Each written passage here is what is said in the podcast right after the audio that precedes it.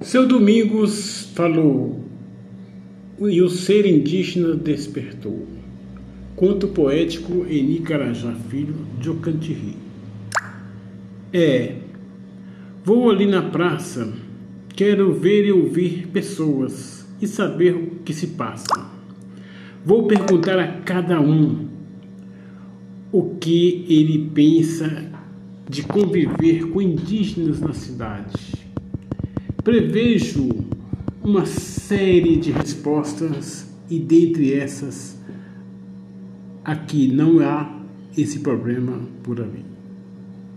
Que bom, que bom que seria se tudo fosse como ao desenho de Bob, que faz turismo no além.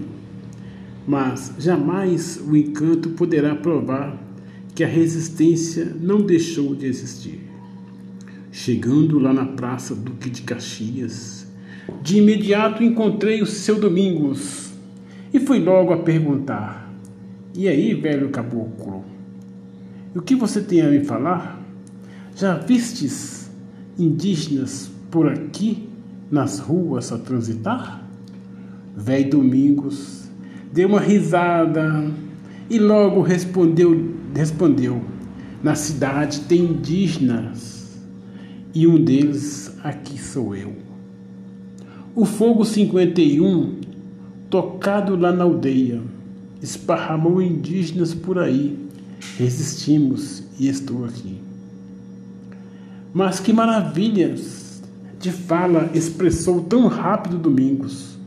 Então puxei mais a língua e a informação foi surgindo. Contou-me das dificuldades naquele sertão que existia, faltava água no campo e o parente para a cidade corria. Falou das roças do povo, quando havia produção, trocavam o que produzia e a fome por ali havia não.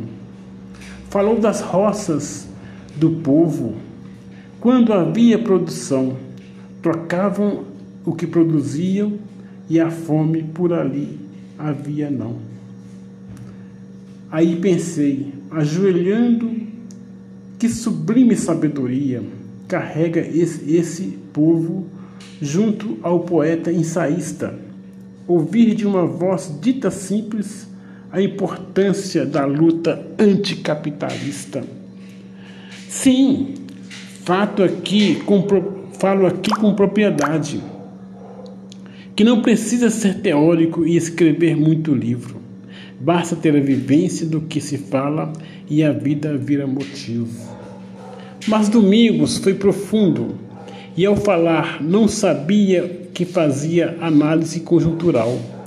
E, ao responder minha pergunta, já explicou o que significa o ser neoliberal.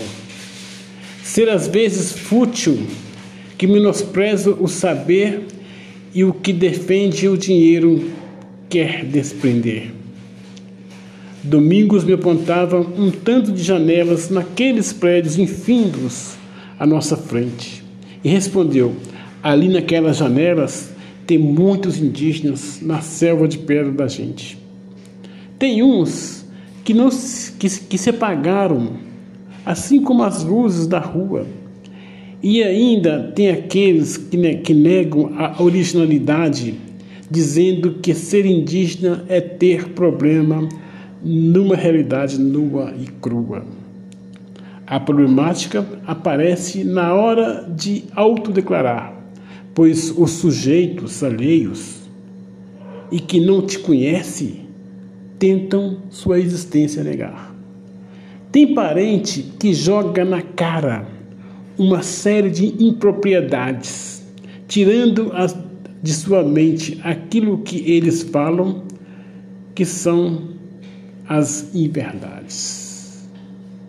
Uns chegam a pedir prova de que você vive e quem é seu quem é seu ser, pedindo prova do mais velho, do ancião, a quem lhe, a quem lhe arredou no viver.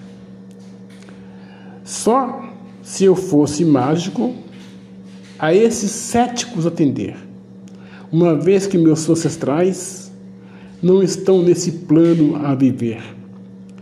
Teria que exumar ou até mesmo mergulhar no Araguaia ou no Tocantins das maravilhas e águas para buscar as cinzas daqueles que têm a vida cremada.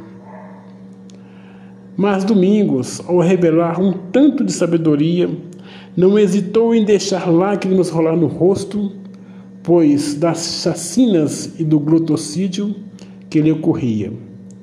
Lembrou de muitos parentes que deixaram aqui suas famílias, morrendo de forma heróica, mas o colono enfrentaria. Não culpando a parentela, ou mesmo os desavisados, que a pergunta que fiz a ele propicia lembrança e cuidado.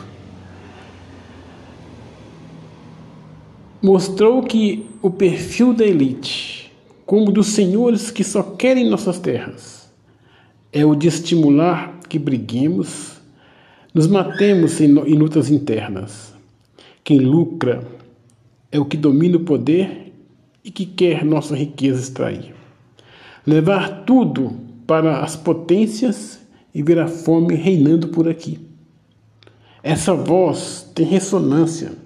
Dizia rápido Domingos: aqueles que elevam o imperialismo, mesmo vendo nossos indígenas e o povo sucumbindo, foi dando a hora do almoço e já estávamos em frente ao macarrão do bolão.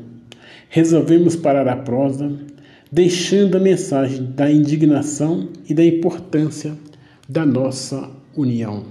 Eni Carajá Filho, Belo Horizonte.